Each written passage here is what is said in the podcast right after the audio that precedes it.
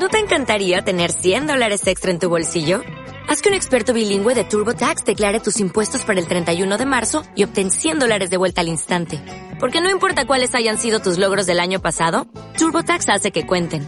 Obtén 100 dólares de vuelta y tus impuestos con 100% de precisión. Solo con Intuit TurboTax. Debes declarar para el 31 de marzo. Crédito solo aplicable al costo de la presentación federal con TurboTax Full Service. Oferta sujeta a cambios o cancelación en cualquier momento.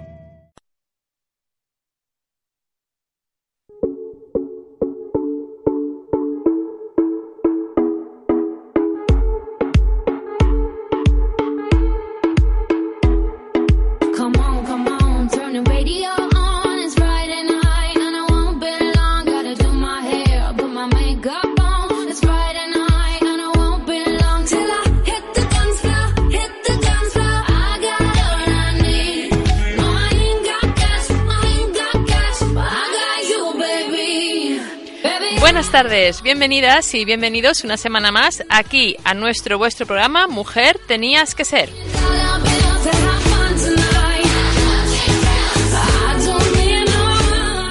Nos estáis escuchando en las ondas de Radio Enlace 107.5 de la FM, de la radio comunitaria y libre del barrio de Hortaleza. También podéis escucharnos en www.radioenlace.org y posteriormente colgaremos nuestro programa número 51 en el canal de iVox Mujer tenías que ser.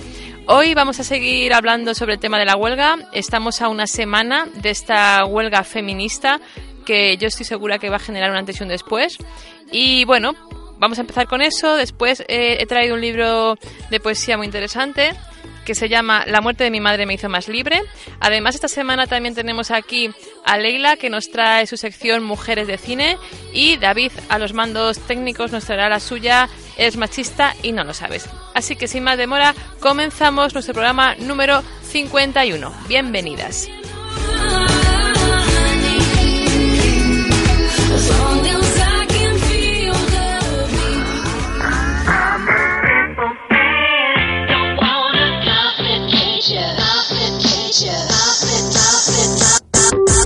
El próximo 8 de marzo las mujeres estamos llamadas a la huelga en el Día Internacional de la Mujer. La cita lleva un año preparándose y se une así a una iniciativa internacional que pretende llevarse a cabo en más de 150 países. Estas son las claves. La huelga es laboral, es decir, que las trabajadoras no acudan a sus puestos de trabajo ese día. Estudiantil, que las alumnas no vayan a clase. De cuidados, que las mujeres no se encarguen de las tareas domésticas. Y de consumo. Detrás de la iniciativa está la comisión del 8M, formada por mujeres de distintos colectivos y a título individual. ¿Pero cuenta con respaldo sindical? Sí. Algunos sindicatos han convocado huelga general. Por su parte, otros han convocado dos paros oficiales, uno por la mañana y otro por la tarde. Tienes dos opciones. Hacer una huelga de 24 horas o bien ir a trabajar e interrumpir la jornada laboral para hacer un paro simbólico. En cualquiera de los casos, la empresa te descontará la parte proporcional del salario y de la cotización a la seguridad social. Pero recuerda, no tienes la obligación de avisar a la empresa de que vas a hacer huelga ni esta te lo puede exigir. Es ilegal. ¿Quién es el sujeto de la huelga? El movimiento feminista llama solo a las mujeres, pero los sindicatos no pueden distinguir y por tanto convocan tanto a hombres como a mujeres. El objetivo de la huelga es demostrar que sin las mujeres se para el mundo y que su trabajo, tanto en el ámbito laboral como de cuidados, es importante. Además, el 8M quiere denunciar la brecha salarial, el acoso sexual, la violencia machista y la desigualdad entre hombres y mujeres de todo el mundo. Entonces, ¿qué hacer si eres hombre y apoyas el 8M? La decisión es estrictamente individual. La comisión del 8M les pide a ellos que utilicen ese día para reflexionar sobre la desigualdad y el machismo. Que apoyen pero no lideren. Y que se encarguen de las tareas de cuidados que normalmente realizan las mujeres. Los sindicatos, por su parte, recuerdan que es un derecho de los trabajadores y que todos están amparados legalmente. Esta huelga feminista no puede entenderse sin el contexto internacional. El Ni Una Menos en Argentina, las mujeres polacas por el derecho al aborto o la marcha de las mujeres en Estados Unidos prendieron la mecha hace más de un año. Ahora el Me Too le ha dado más fuerza a una idea que quiere parar el país y alzar la voz contra el machismo sin dejar de bailar.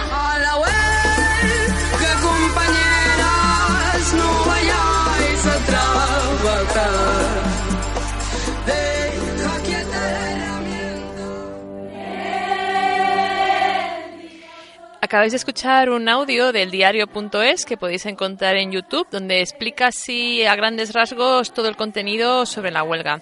Ya la semana, hace dos semanas en nuestro programa os hablamos sobre la huelga Eh, hoy voy, quiero recordaros un poco, bueno, los motivos de esta huelga, que es una huelga de carácter internacional, transnacional, que no solamente se va a hacer en, en Madrid, ni en nuestro barrio, ni en España, sino que tiene carácter, digamos, mundial y que, bueno, es una huelga convocada por los movimientos feministas porque queremos parar de hacer cosas, parar los cuidados, parar el consumo, parar eh, el trabajo, los estudios, todo para decir, ya está bien de tenernos en un segundo plano, ya está bien de que nosotras tengamos todas las cargas y todas las responsabilidades de cuidados y de tareas domésticas, ya está bien de la brecha salarial, es decir, de que cobremos menos, menos dinero. De hecho, eh, el otro día estaba hablando con una amiga que, que es funcionaria y cobra dentro del funcionariado menos que, sus compañeros. Otra amiga en el sector privado que trabaja en una farmacéutica también me contaba que con el mismo rango de trabajo, siendo técnica de laboratorio, así todo cobraba menos que su compañero.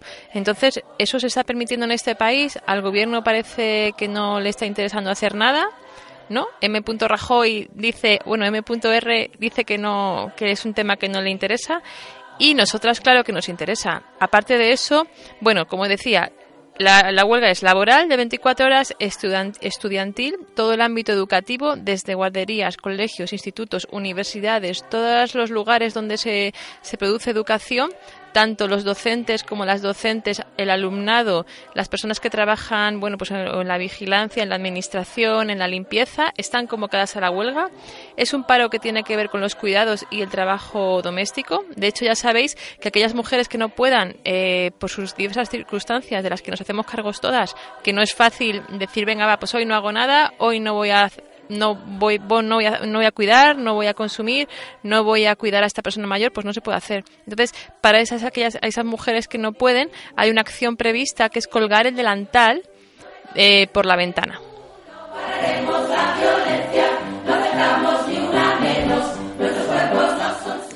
Entonces, cuando veamos el 8 de marzo eh, delantales colgando por las casas, veremos que esas mujeres que están ahí dentro nos apoyan y es una forma de visibilizarlas.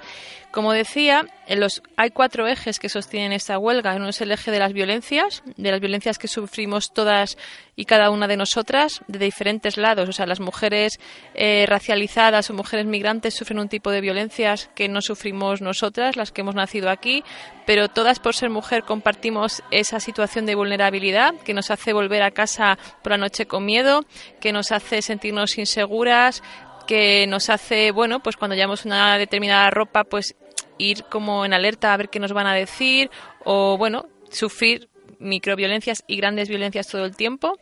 Otro de los ejes es los cuerpos, o sea, nuestros cuerpos de mujer, el derecho a decidir relacionado con el aborto, el derecho a una sexualidad libre y diversa, no solamente heterosexual, sino de todas las diversidades que puedan ser posibles, siempre y cuando haya deseo y consentimiento entre las personas en las que se mantengan esas relaciones sexuales, pues ¿por qué no? no? Queremos una educación afectivo-sexual que empiece desde los ámbitos, desde primaria hasta toda la, todo, todo el ciclo formativo y estudiantil, que los niños y las niñas y las personas trans, o sea, todos los colectivos diferentes de personas sean educados y educadas en una educación afectivo-sexual que ponga el eje no solo en la prevención de enfermedades y embarazos no deseados, que es importante, sino también en el tema del disfrute, de la diversidad, del respeto, del deseo, del placer, ¿no? Y un poco reivindicar todo eso y otro tema es el tema de la salud. O sea, de las mujeres migrantes que viven aquí en nuestro país, pues muchas no tienen acceso a medicina, a salud, ni a muchas cosas, por cómo está también configurada las, las reglas de extranjería, y todo eso también lo que está criticando esta huelga. Y otra parte es la medicalización del cuerpo de las mujeres, ¿no? ¿Cuántas mujeres tienen malestares de género que se llaman, ¿no? Situaciones de dificultad que viven porque estamos en una sociedad machista, pero que hace la sanidad pública pues las da pastillas para que estén calladitas, sedadas, un poquito más tranquilas y las mantiene totalmente al margen de lo que pasa y de cualquier capacidad pues de crítica y de acción. Entonces también estamos en contra de eso. Otro eje es un eje muy importante porque esta huelga es transnacional y tiene un principio de interseccionalidad que convoca por eso a todas las mujeres, es el eje de las fronteras. Aquí nos ocupamos y participan y lideran también estos movimientos las mujeres migrantes es una huelga que tienen que tiene bueno, una apuesta total contra el racismo y la xenofobia, contra la islamofobia, contra el tema del dominio colonial. Es una huelga donde tienen cabida todos los pensamientos y feminismos de coloniales. Es una huelga que nos interesa la protección internacional a los refugiados y a las refugiadas, que son las que están en situación de vulnerabilidad. Es una huelga que tiene que ver contra el cierre por el cierre de los CIES, eh, las migraciones que están sucediendo en el estrecho, en, en nues- en nuestras fronteras, estas mujeres porteadoras que están trabajando en Ceuta y Melilla, es decir, toda la explotación laboral y la vulnerabilidad que tienen sumada las mujeres migrantes que las tienen en esa situación también nos convoca. Y luego, otro eje fundamental es el eje de la economía. Es decir, eh, nosotras nos hacemos cargo de un trabajo doméstico y de cuidados que no está remunerado, que ni siquiera está agradecido. Y luego eh, la economía que tenemos, eh, neoliberal, está no está al servicio de la vida y de las personas, es al revés, nos tiene comidas nuestros tiempos, eh, no podemos tomar decisiones vitales como tener hijos o no tenerlos o, o tener uno o varios, no podemos porque la economía no nos llega, estamos pluriempleadas, no tenemos tiempo para nuestras para vivir y encima tenemos lo que es la doble y triple jornada, ¿no? Luego los recortes eh, que se han dado en la salud, en la sanidad, en, en la educación, en todo lo que es importante para la vida. El tema de la pobreza, la feminización de la pobreza, la pobreza energética. O sea, hay muchas cosas. El deterioro ambiental, ¿no? Aquí está la línea del ecofeminismo. Todo eso, que es, podríamos ir más profundamente, es lo que está convocando a esta huelga. Y bueno, no me voy a enrollar más porque podéis entrar en la página web de www, creo que es mm, huelgafeminista.org. Bueno, lo buscáis, ahí está la comisión del 8 de marzo. En cada ciudad española hay una comisión, en cada barrio, donde se están llevando acciones. Os animo a que os acerquéis a la que, os tiene- la que tenéis más cerca, porque durante el 8 de marzo, previamente y después, se seguirán haciendo acciones, porque el 8 de marzo vamos a parar. Pero esta idea tiene que calar y tiene que trascender y tiene que promover un cambio en la sociedad. Vamos a escuchar ahora otro audio que es muy interesante, que es de un grupo de mujeres eh, que se llaman, bueno, el colectivo de las tejedoras y se llama Una cualquiera se va de huelga. Si tu madre, si tu hija, si tu amante, si la chica que limpia tu casa. Tu, tu, turu, tu, tu, tururu, tú. En el mundo existes tú. Turu, turu, tu, tu, tururu, tú. ¿Dónde quedo yo? Y digo yo, que hasta aquí hemos llegado. Ya está bien. Ahora sí, un grito global. Me voy a hartar de gritar por todas las veces que no nos han querido escuchar o que nos hemos tenido que callar. ¿Qué vamos a hacer? Una huelga, sí, sí, pero una huelga de todo por el todo, total, global, integral, de parar de trabajar, de los cuidados, del consumo, en la aula, en las casas, en los empleos. ¿Y que por qué? Porque estamos hasta el higo de que nos machaquen, que nos violen y nos asesinen, y que cuando una se atreva a hablar, esta justicia patriarcal no te crea. Y además te apalea. Y los críos y las crías, no nos metamos en eso, como dijo MR. Porque las mujeres no podemos más, estamos cansadas, jodidas, de trabajar gratis o precariamente toda la vida en las casas, en los empleos, de cobrar nada o cobrar menos por más horas, pobres de tiempo, pobres de dinero, hasta la vejez. Porque todo eso que recortan no desaparece, ¿no? Sino que como las cucarachas crecen, se reproducen, pero no mueren. ¿Y a lomos de quién va? De las de siempre, las mujeres, migrantes, precarias. ¿Y acabas con la salud? Jodía pavino, ¿tú verás? Porque queremos ir tranquilas por las calles. Porque la calle, la noche y las redes también son nuestras. Porque mi cuerpo es mío y yo decido. Ni vientre plano, ni dieta de verano. Con pelos o sin pelos. Con mi vecina, con mi vecino. En mi casa, en la suya. ¿Que me preño o que aborto? Anda, déjame ya un poquito en paz, hombre. Porque no somos idiotas, ni nos vamos a quedar inmóviles con todo lo que está pasando en la frontera. Que necesitamos coltán para nuestros móviles, nuestros aparatos electrónicos. Que queremos sacar nuestras mierdas contaminantes. Ahí se abren las fronteras. Que quieren meter un dinerito en paraísos fiscales. Se abren las fronteras. Que necesitamos mano de obra precaria, explotable, sin derechos. Ahí miramos para otro lado y se abren las fronteras. Ahora bien, si se trata de acoger personas que huyen de la guerra o simplemente deciden que tienen que viajar y viajan, ahí se cierran las fronteras. ¿Y cómo se hace esto? Me diréis, pues yo hoy estoy de huelga. No voy a llevar a la niña al colegio, no voy a poner la lavadora, no voy a ir a trabajar. Y si tuviera que ir porque me la juego, porque no tengo papeles, podemos hacer otras cosas. Podemos difundir la huelga, podemos no consumir y si tuviéramos que consumir por motivos de urgencia, hagámoslo de otra manera. Compremos en el barrio, muévete en transporte público o a pie o mejor en bici. Si eres hombre, no tienes que hacer la huelga. Lo que sí te pedimos es que la apoyes. Y ese día comiencen tus trabajos de cuidados, los peques, los mayores, con los hijos o las hijas de tus amigas. Y en lo laboral, encárgate solo de lo tuyo, porque ya se verá el trabajo que nosotras dejamos sin hacer. Diréis si nos tenemos que dar la paliza el día de antes o de después. No, no, no, no, no. Eso no vale. Sabemos que un día de huelga no es suficiente. La gracia está en ver la que se lía con todo lo que dejamos de hacer. Vamos a ver si somos capaces de organizarlo de otra manera. No solo ese día, pero yo, el 8 de marzo, estoy de huelga. Y que esto no lo digo yo sola, aquí, aislada, entre cuatro paredes. No, somos muchas, cientos, miles, millones. Aquí y más allá. ¡Paramos todo! Contra el Estado machista nos vamos a levantar.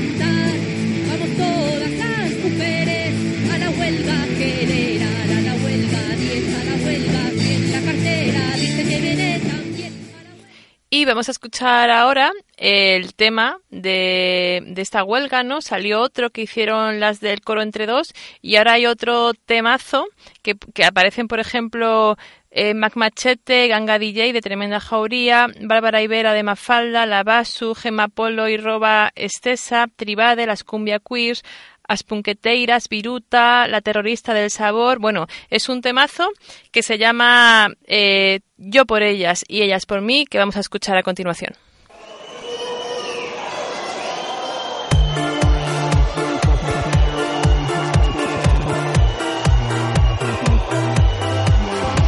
Valientes, libres, diversas, somos manada feminista hacia la huelga. Valientes,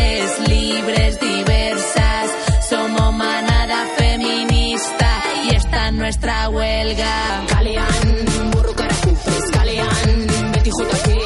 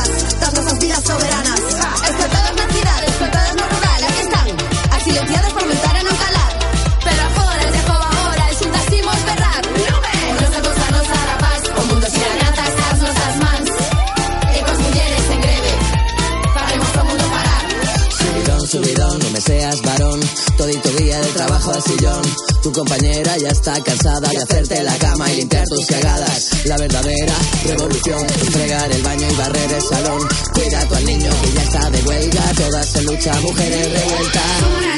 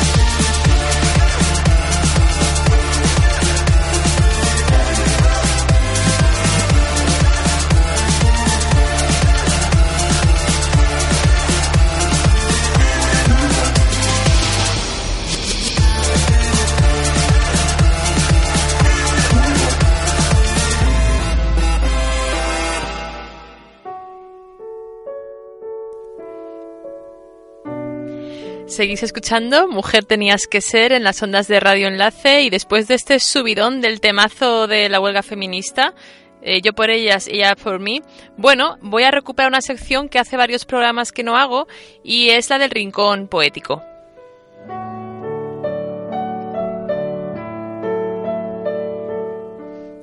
Hoy voy a hablar de un libro cuyo título original es Amarren Eriokzak Libreogao Egin Nindungwen. Bueno, no tengo ni idea de, de euskera, pero esto quiere decir La muerte de mi madre me hizo más libre.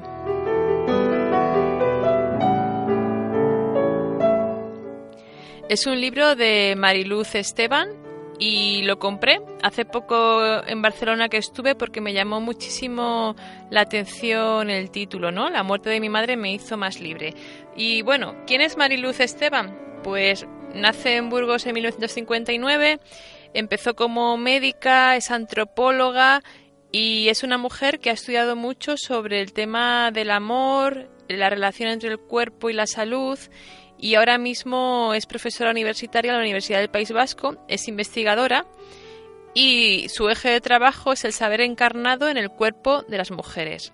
Además, ella es activista feminista y ella construye un conocimiento en forma de autobiografía corporal o autoetnografía y se suma así a una epistemología feminista relevante, necesaria e imparable. Bueno, estas palabras que recojo aquí son de Traficantes de Sueños, que cuando ella fue a presentar este libro de poesía, el último que ha escrito, La muerte de mi madre me hizo más libre, bueno, le hice una reseña y os, y os diría que si os interesa, después de que escuchéis la sección, vayáis a Traficantes de Sueño, busquéis el libro y por internet podéis escuchar la presentación que ella hizo del mismo.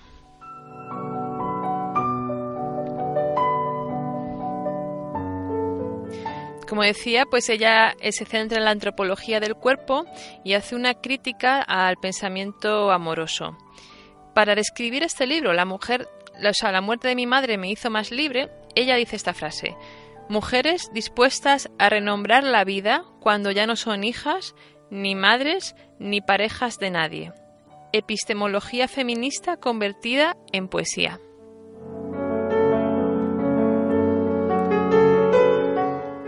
Claro, y es que esto nunca lo pensamos. Nosotras siempre somos hijas, a veces somos madres. Durante temporadas, más o menos, podemos ser parejas de otras personas.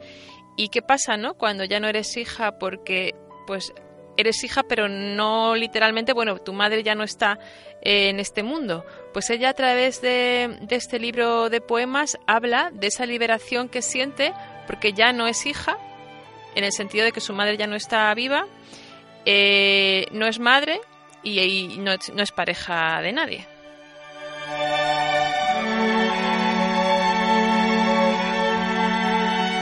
Voy a leer otro texto que aparece en esa reseña de Traficantes de Sueño. No se pasa de lo posible a lo real, sino de lo imposible a lo verdadero. Desde estas palabras de María Zambrano, en Filosofía y Poesía, leemos el título de este poemario. Con osadía, con osadía minuciosa, Mariluz Esteban escribe la verdad de las mujeres que están dispuestas a renombrar la vida, convocadas a ser cuando ya no son ni hijas, ni madres, ni parejas de nadie. Una poética, la de esta antropóloga, que es autonarración, hecha fábrica de futuro para la construcción de unos vínculos en los que quepa toda nuestra potencia.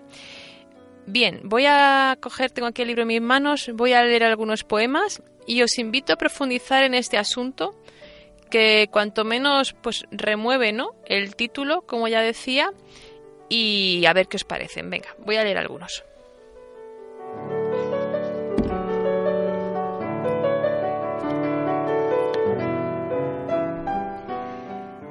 Este se llama Hermanas de Ley.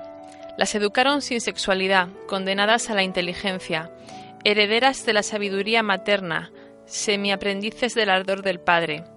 A veces duermen juntas, añoran el abrazo puro de la niñez, tanto de las peleas, la vida o muerte. Cada una por su lado es, y aún así son nosotras.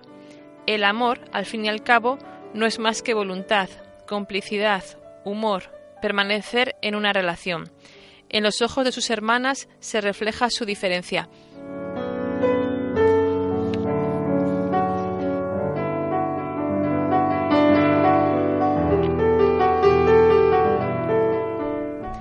Este otro se llama Cuando el amor mudó de piel. Vino al mundo hace 14 años en el hospital de Basurto. El barullo del paritorio era el de un partido en un frontón. Nació y estuvo mucho tiempo en su cama, los ojos abiertos, tranquilo. Llegó y lo obligó a pensar en su forma de amar y en su fragilidad. El hijo, medida y espejo de todo amor. Día a día suscriben mutuamente su compromiso de piel, carne y palabras, una corporeidad ajena a los genes, abriendo el sendero que hace dos carnes de una única carne.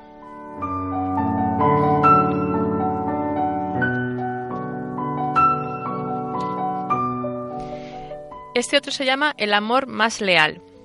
¿Cómo escribir la unión sin nombre, el amor que supera toda clasificación?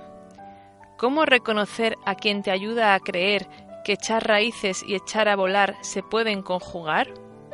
¿Cómo hablar cuando decir y callar pueden doler y causar dolor por igual? ¿Cómo mostrar gratitud cuando decir gracias no es más que una mera fórmula?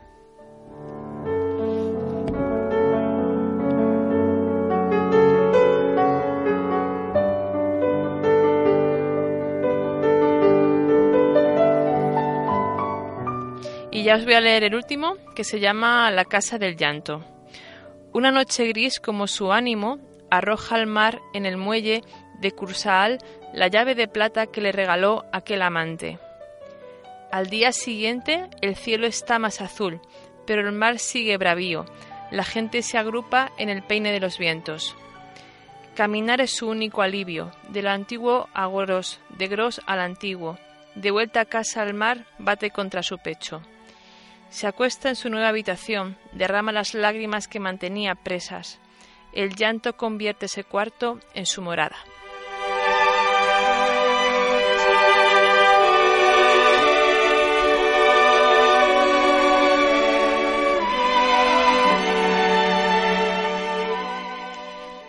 Y bueno, después de este libro que desde aquí recomendamos, La muerte de mi madre me hizo más libre, de Mariluz Esteban, vamos a cambiar otra vez de nuevo la, tonalidad del programa y vamos a escuchar una rumba, la rumba del adiós, de Marina, de Ojos de Brujo. Y ayer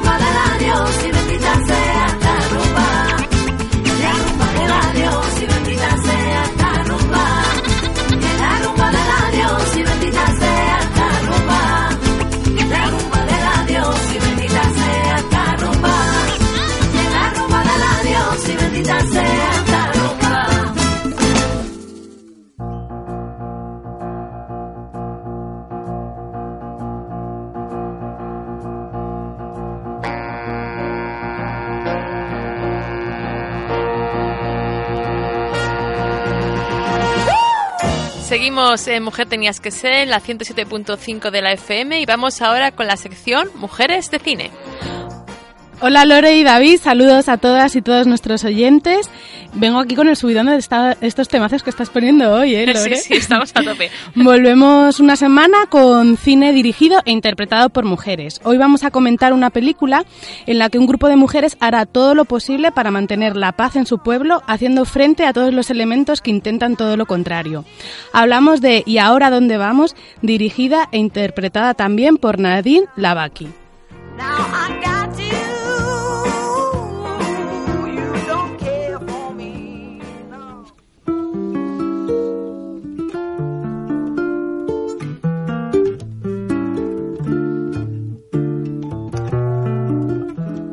Y ahora dónde vamos, estrenada en España en el 2012 y, y rodada entre Egipto, Francia e Italia, narra la historia de un pueblo devastado por el conflicto interreligioso entre musulmanes y cristianos. Todas las mujeres del pueblo, musulmanas y cristianas, han perdido algún familiar debido a este conflicto y esto las determina a estar fuertemente unidas para que jamás vuelva a ocurrir. Entre el drama y la comedia, la directora Nadine Lavaki pone el foco en el protagonismo de las mujeres como constructoras y agentes de la paz. Mujeres que harán todo lo que está en sus manos para que los hombres del pueblo no vuelvan nunca más a las armas. Y ahora donde vamos se llevó varios premios, se llevó el premio del público a la mejor película en el Festival de Toronto, premio del público a la mejor película europea en San Sebastián y fue la gran triunfadora en el Festival de Mujeres en Dirección. Nadine Lavaki, actriz y directora de otras películas, como por ejemplo la gran conocida Caramel, cuenta en, esta cuenta en una entrevista el origen de, de la película y ahora dónde vamos. Ella dice, para esta película no me he inspirado en ninguna historia real. Su origen es muy personal. El día 7 de mayo del 2008 supe que estaba esperando un hijo. Ese mismo día, Beirut, una vez más, retomaba el rostro de la guerra. Carreteras bloqueadas, aeropuerto cerrado, incendio, había violencia por todas partes. En esos momentos yo estaba trabajando con mi co-guionista y amigo y estábamos reflexionando acerca de mi siguiente película. En la ciudad, mientras había una auténtica guerra callejera, gente que desde hacía años vivía en el mismo inmueble, que había crecido junta, que iba al mismo colegio, se enfrentaba de la mañana a la noche porque no pertenecían a la misma comunidad. Y entonces me dije, si yo tuviera un hijo, ¿qué, qué haría yo para impedirle que empuñara un fusil y bajara a la calle?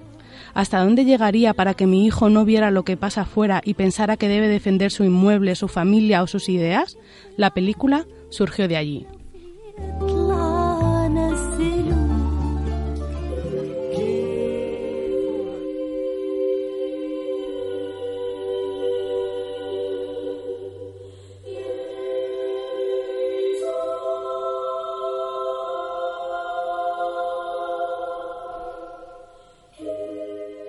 Y ahora a dónde vamos ya había sido recomendada desde Mujeres de Cine y hoy profundizamos en ella analizándola con las gafas moradas.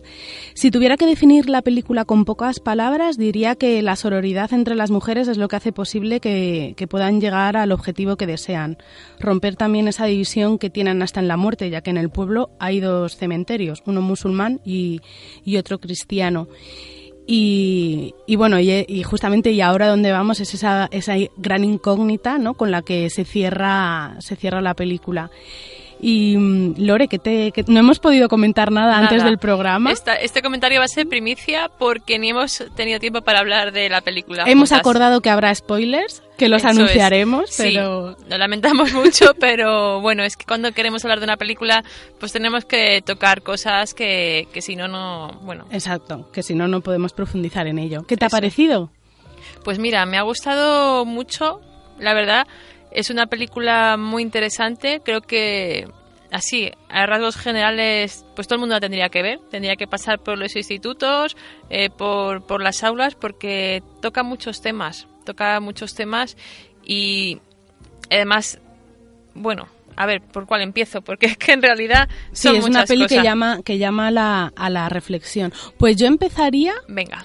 por, o sea, por la unión que tienen las mujeres, o sea, ese dolor de, de haber perdido algún tipo de familiar, hijo, hermano, marido, eh, que las une tan fuertemente, ¿no? Y son capaces de, o sea, la- en la, la película como que mezcla muy bien el drama y, y- y la comedia, ¿no? O sea, hay situaciones que te partes de risa, Sí. pero pero en esa risa eh, hay muchísimo para reflexionar, ¿no? Porque porque es como mm, ese abanico de posibilidades que ellas inventan y, y, y- y- y- y, bueno y, y sí y con- conspiran, ¿no? Para para que no para que no vuelvan a las armas, ¿no? Claro, ellas están en una posición, pues como tú dices, ya muy cansadas de mucho conflicto en el pueblo que está dividido entre cristianos y musulmanes. Se ha alcanzado como una cierta una cierta paz. Ellas son eh, pese a, a pertenecer a dos religiones distintas, ellas son todas súper amigas, todas son confidentes, se reúnen, no está muy bien reflejado lo que es la sororidad, todas son mujeres aliadas, eh, se apoyan unas a otras, eh, pasan tiempo juntas, se cuidan, se protegen, o sea, es una cuenta, pues eso, una, un mundo de mujeres muy interesante donde no hay competitividad, no hay envidia, todas se quieren y se cuidan mucho y se respetan. Y todas ellas, eso, van a urdir durante la película estrategias, pues muy diferentes y realmente, pues muy interesantes, pues eso, para evitar que esos conflictos que siguen fuera del pueblo lleguen otra vez como a incendiar pues ese caldo de cultivo que está ahí que es esa confrontación ¿no? entre dos comunidades distintas. Exacto. También me llama mucho la atención y, y me, y- y me gustó mucho justamente ese papel de el apoyo que, o sea, el gran apoyo que tienen tanto del sacerdote como del imán. O sea, que son también como, es- eh, como eh, dos ejes fundamentales para que, o sea, que las apoyan en todas estas estrategias que ellas eh, y estos planes que ellas planifican para, para conseguir que, que los hombres no, Claro. no vuelvan a las armas y, y los enfrentamientos que se puedan dar eh, se, se Claro, disipen, ¿no? Claro, es muy interesante porque ellos son dos figuras de autoridad de las dos religiones que aquí están un poco en diálogo y en conflicto también, pero es que ellos son, o sea, no son misóginos, o sea, yo no he visto en ningún momento que desacrediten o no apoyen las ideas de las mujeres. Es más, creo que respetan bastante el profundo sentido que tienen de, de paz y totalmente contra la violencia y contra las armas. Eso es verdad que es Sí, muy, muy que, llama, que interesante. llamó mucho Sí. la atención, ¿verdad? Sí. Y mm, a mí ha habido como tres escenas que me han llamado, que me impactaron bastante. Eh, una de ellas es cuando, mm, bueno, entre muchos de los... Spoiler. Vale, anuncio. vale, spoiler, Entre muchas de, la- de, lo- de los planes que hacen para que los hombres estén distraídos y no entre y, y- y no vean las noticias, ¿no? No, no sepan que está volviendo a haber revueltas entre, entre musulmanes y cristianos, pues contratan a un grupo de mujeres, que, bailarinas y demás para que vayan al pueblo y, y bueno, y distraigan a, a los hombres, ¿no? Claro. Entonces es un grupo de, de mujeres que yo creo que son de Europa del Este. Sí, como de Ucrania o de algún país de, de por ahí. que en un pueblecito de- eh, chiquitito, como es el pueblo donde, donde se narra, la- donde se desarrolla la historia, pues claro, llaman muchísimo la atención, se planifican muy bien que cada mujer vaya a dormir a una casa de, para que así los hombres estén distraídos. Y hay una escena que, que digo, que di- me reí mucho, que es cuando están intentando llenar el estanque. Ay, sí. Y están ahí todos los hombres buscando agua de los pozos, de grifos, de, de donde haga falta, o sea, hasta los niños con vasos de agua o jarras de agua, intentando llenar un, un estanque, yo creo que con el fin de verlas en bañador a todas, Claro, y ¿no? que se metan en el agua y se den un chapuzón. Y claro, y ahí una madre le dice a su hijo, bueno, ¿eh? ¿Cómo te veo aquí trayendo agua y cuando yo te pido que me traigas un vaso de agua, pues no me haces ni caso? Exacto, que le dice el hijo, si hago, si trabajo mucho porque trabajo mucho, si no porque porque hago poco. Pues esta este, eh, esta escena junto con que, tiene el mismo objetivo, ¿no? El disuadir eh, que, mm, que tengan este enfrentamiento junto con una de las escenas para mí más dramáticas, que es cuando esta mu- una mujer pierde eh, pierde a un hijo y se enfrenta con su otro hijo hasta el punto de secuestrarle y para le- que no Y le pega un tiro en el pie. Exacto, para que no, para que, bueno, pues para que no se vengue, ¿no? Para que no se inicie Claro. el ciclo de han matado a mi hermano, que unos musulmanes han matado a mi hermano y yo como cristiano, pues ahora me voy a vengar y inicio ese ciclo, ¿no? Eh, ese ciclo sin fin de, de violencia, Claro, ¿no? porque es que es interesante cómo sí que transmite la película que en- aunque en este pueblo se ha llegado un poco, pues ellas sobre todo y ellos han establecido relaciones, bueno, pues de, de que están bien, de que están a gusto, de vecindad, de que comparten, de que en este pueblo, bueno, pues todo eso se ha superado, sí que es cierto que es tan, tan frágil esa paz o ese entendimiento que en cuanto surge un problema, o una mínima confrontación, Exacto, enseguida se vuelve como a sacar todo eso que ellos pues no han trabajado y enseguida tienden a lo que, bueno, porque a mí me gusta también mucho hago aquí y tal el tema de la masculinidad, cómo se cómo muestra esa película la masculinidad tradicional, que es que los hombres, pues eso, recurren rápidamente a su honor, a su hombría, al ser valientes y a, todo ese canal como de furia y de frustración, pues lo, lo resuelven a golpes y mediante las armas. Exacto, no son capaces de, de, de tomar un compromiso como el que tienen las mujeres y, y decir, este compromiso está por encima, por encima de todo, ¿no? Sí, sí, sí. Y otra de las escenas que me llamó mucho la atención es cuando, bueno, pues cuando surge una pelea en el bar de, de una de las protagonistas, Amal, y, y ella, bueno, ella pues como que súper enfadada, les lanza un sermón a los hombres eh, gritándoles, les echa a todos, a, mu- a musulmanes y a cristianos, les echa del bar y, y les hace esta pregunta, ¿no? De qué significa ser hombre. Esa es, esa es. ¿Qué significa ser hombre para vosotros? Que es que estáis deseando como mataros. Eh, nos ten- y, y el argumento que se repite mucho es es que nos tenéis ya hartas, Hartas. estamos ya destrozadas, no podemos aguantar más tanto sufrimiento. Y vosotros en vez de intentar que esto no pase y tender y, y tejer puentes de paz y de entendimiento, estáis a la mínima saltando, a la mínima provocando, a la mínima eh, confrontándose y luchando. Y nos estáis generando una violencia que es que no podemos más, es que ellas están ya crispadas, están ya hasta, hasta las narices, vamos. Sí, que están cansadas ya de- Claro. de, llorar, ¿no? Eso, de ya no de tienen- tener que hacer duelo de- es. por los familiares que pierden de uno y de y de, de otro bando, porque además la película empieza, mm, estamos escuchando además justamente la, la- el tema con el que empieza la, la película, que es cuando las mujeres, así como con, con pasos de, procesi- de procesión, que a mí me, re- me recordó un Sí, poco a eso, a las procesiones. procesiones, van a los cementerios, ¿no? Van juntas, luego se separan porque están un cementerio enfrente del otro y, y cada una va pues a limpiar el féretro lápida de su familiar y, y son, o sea, se- se- ahí nunca va un hombre. Claro. Entonces ellas están hartas de, de- de sufrir y de estar en duelo continuo Eso por es. los seres queridos que, que pierden y que, que pierde cada persona, independientemente de, de la religión que pueda tener. ¿no? Mira, y ahí me, me causó curiosidad porque en ese cementerio dividido por un camino, uno en un lado musulmanes, en otro lado em, cristianos, pues claro, están como las lápidas y tal y cual, y luego las fotos de- del ser fallecido, que son todo como hombres, de diferentes edades, pero hombres. Y yo pregunto, bueno, ¿habrá muerto también alguna mujer, no? ¿O dónde están enterradas ahí las mujeres? Hombre, yo entiendo que la película lo que quiere a lo mejor reflejar es más esta lucha y que eh, a lo mejor, bueno, entiendo que, que en estos conflictos obviamente también hay víctimas que son mujeres, Mm. pero bueno, no, no, no sé si, yo creo que es por la propia película que se ha centrado más a sí, lo mejor en que son en- ellos los que están Sí. como en la lucha.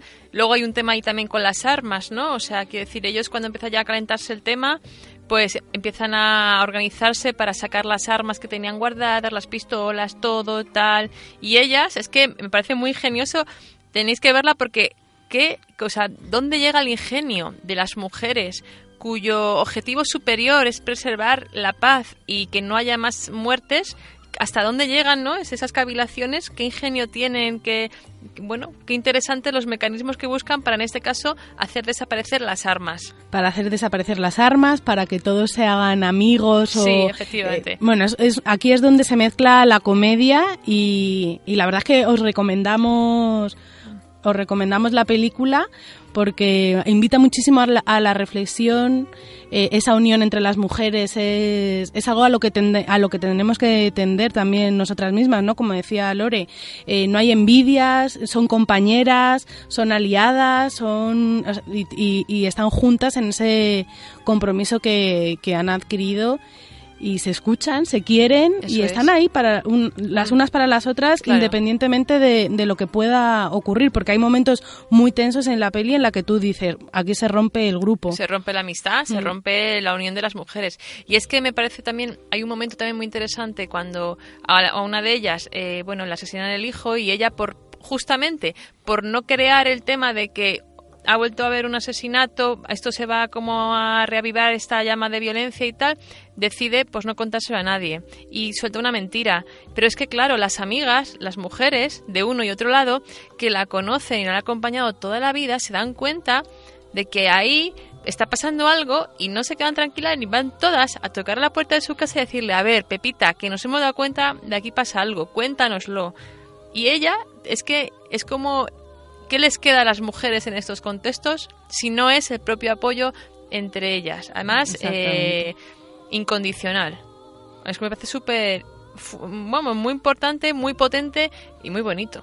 Sí, ¿no? Y la, la capacidad transformadora que tiene Eso es. esa unión y el, y, y el grupo, ¿no? Cuando nos Eso unimos es. todas, eh, pues eso, con un, con un objetivo con un objetivo común. Y hay otro punto de la película que está ahí como mm, que me pareció muy estilo Bollywood, Ah, ¿no? sí, porque tiene un poco de musical Sí, también, ¿no? Hay como un sí, hay escenas así que son, Eso, me, eso, me- eso efectivamente, rompe y me encanta, o sea, me encanta. Sí, sí. Es el romance, bueno, romance ahí mm, tensionado que, se, que, que está ahí latente, pero que, que no se visibiliza en la película, entre una cristiana y un, y un musulmán, ¿no?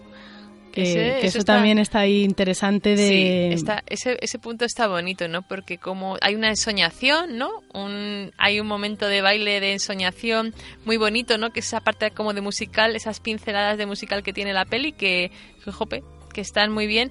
Y es, bueno, creo que claro, el, el contexto que está, en el que están no da para que eso se desarrolle y para que eso eh, fructifique, porque claro, entre el dolor y la, y la rivalidad y, y la violencia, pues claro, esas historias están ahí que se quieren cuajar, pero, Pero, exacto, no pero es, es esta tensión de conflicto que hace que no, que no se dé, ¿no? Que el Claro. terreno no esté preparado para, para que se dé.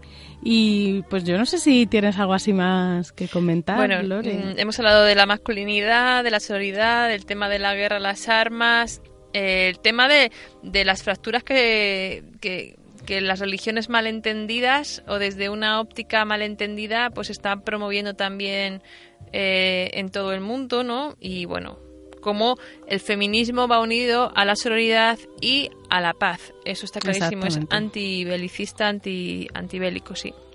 Jo, pues una película que recomendamos. Sí, volvemos otra semana con otra película que tenemos ahí pendiente para, para mm, comentar, que será La librería de Isabel Coixet. Eso, ya lo adelantamos para que la veáis así no hagamos Exacto. spoiler. La adelantamos con tiempo. Y por si queréis mandarnos algún audio o lo O, que sea comentando la peli. Eso es, o alguna impresión que os haya causado y si no la habéis visto, ir a verla que, que está muy bien, la librería. Bueno, pues, muchas gracias, Leila. vosotras, Una semana más.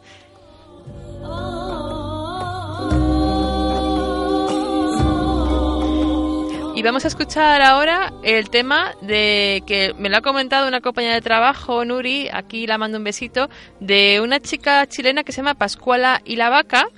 Y el tema este se llama Violeta y Frida, de un álbum que es Diablo Rojo, Diablo Verde.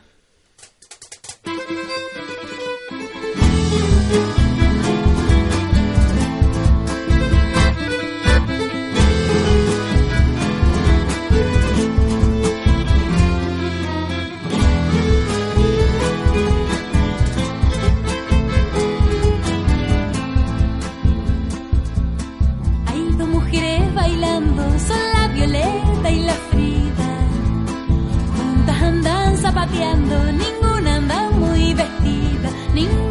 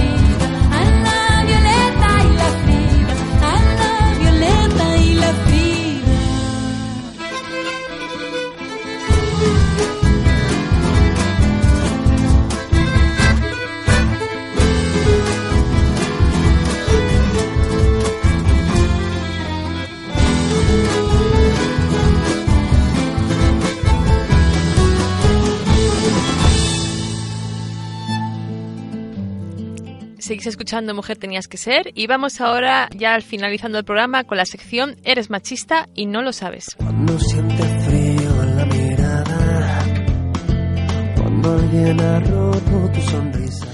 Buenas tardes a todas y a todos, bienvenidos otra vez a nuestra pequeña sección dentro de Mujer Tenías que Ser. Vamos a dedicar unos minutos, como cada semana, a intentar aportar una opinión distinta para todos aquellos que son machistas pero no lo saben. Ya sabéis que aquí no pecamos de inocentes, que sabemos que la mayoría saben de sobra que son machistas, pero no quieren asumirlo. Pues bien, intentaremos despertar a algunos y desmontar los argumentos de otros. Ya estamos en marzo y se acerca la huelga feminista. Este año, además, ha ganado mucha popularidad respecto al año pasado y está presente en los medios desde hace semanas. Tanto los que están a favor como los que están en contra llevan tiempo hablando del tema y esto seguirá acentuándose hasta que llegue ese día. No sé si debería detenerme un momento en valorar lo que opinan los que están en contra. Por un lado, hay partidos políticos que lo ven como una batalla de los partidos contrarios, los comunistas, los rojos. Parece que usen esta huelga contra ellos. Fijaos que he utilizado el masculino plural, y es que creo que es eso precisamente, que no son los rojos los que plantean esta huelga, sino las mujeres. Por un día no es una guerra de clases, aunque en el fondo tenga algo de ello, ya que las mujeres de uno de los bandos parece que secundan a sus hombres contra esta huelga. En fin, el argumentario del PP, por ejemplo, es tan ridículo que no voy a entrar a valorar cosas que en privado no defienden ni ellos mismos. Me gustaría recordar, como el año pasado, que los hombres no estamos llamados a esta huelga por sus convocantes, lo cual no significa que no podamos hacer huelga, ya que legalmente está llamada a toda la población, pero quizá deberíamos hacernos a un lado y dejar que las mujeres alcen su voz sin que estemos nosotros mareando la pérdida. Tu mejor baza, si eres hombre y secundas esta huelga, será apoyar a tus compañeras. En el trabajo puedes cubrir sus tareas en la medida de lo posible, apoyar los cambios de turno que necesiten, o cualquier cosa que veas que pueda ayudar a tus compañeras a ejercer este derecho en su día grande. Pero sobre todo, deberemos hacernos cargo de todas las otras tareas que mayormente ejercen las mujeres, como los cuidados. Es un paro de 24 horas en el que las mujeres van a parar de verdad. No van a trabajar, no van a estudiar, no van a cuidar, no van a limpiar, no van a comprar. Espero que en vuestras casas no sean solo ellas las que normalmente hacen estas labores. Si es así, deberíais poneros las pilas urgentemente. No esperéis al día 8 y empezad hoy mismo. Y para todos los demás, ese día podéis poner más énfasis en estas tareas que históricamente han tenido que hacer ellas, para así visibilizarlas. Este año se han visto ya iniciativas muy interesantes, como organizar una ludoteca en centros culturales para que las mujeres puedan dejar allí sus hijos, para ir a la manifestación. Por supuesto, en esas iniciativas tenemos que estar nosotros, cubriendo a nuestras compañeras. Hacer todo lo que esté en nuestra mano para que puedan hacer esta huelga debería ser nuestra tarea en ese día. No deberíamos ensuciar el mensaje con quejas porque no nos dejen participar. Francamente, si vas a la manifestación o haces huelga, ninguna mujer te lo va a impedir. Pero seremos más valiosos si las dejamos a ellas que hagan la guerra y por una vez nos quedemos en casa apoyándolas sin querer dirigirlas. día se acaba, que los sueños se gastan, los minutos se marchan. Salva que la llama te abraza,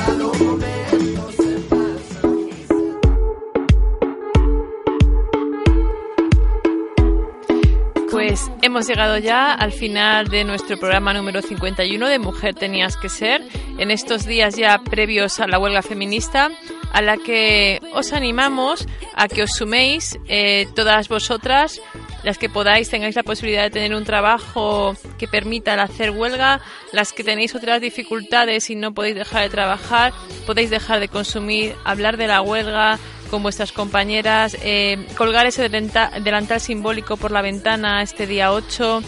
Y los hombres, bueno, pues los hombres tienen también un papel importante porque tienen que acompañar la huelga, hacerse cargo de una vez ya de que los cuidados y las tareas domésticas también les incumbe a ellos, que sin estos cuidados y tareas domésticas no se sostiene la vida, que los trabajadores y trabajadoras, sobre todo los trabajadores, no son trabajadores champiñón, que aparecen en la oficina eh, con el desayuno ya limpios y con su traje y corbata de la nada. Hay siempre detrás alguna persona, normalmente mujeres, que están comprando esa comida para poder hacer ese desayuno, comprando ese jabón para poderte duchar, planchando esas camisas y sosteniendo esa vida, y no solo lo material, sino en ese tema emocional que nos sostiene a todos y a todas. Así que os invito a reflexionar, vosotros hombres, y a todas las mujeres, jóvenes, mayores, niñas, de aquí y de allá.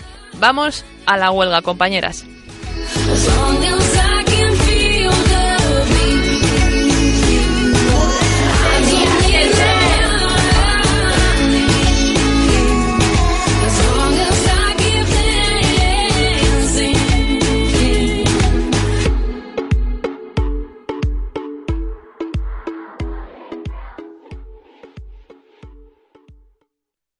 As a new Western Union customer, you can enjoy a $0 transfer fee on your first international online money transfer. Send money to your family and friends back home the fast, easy, and reliable way.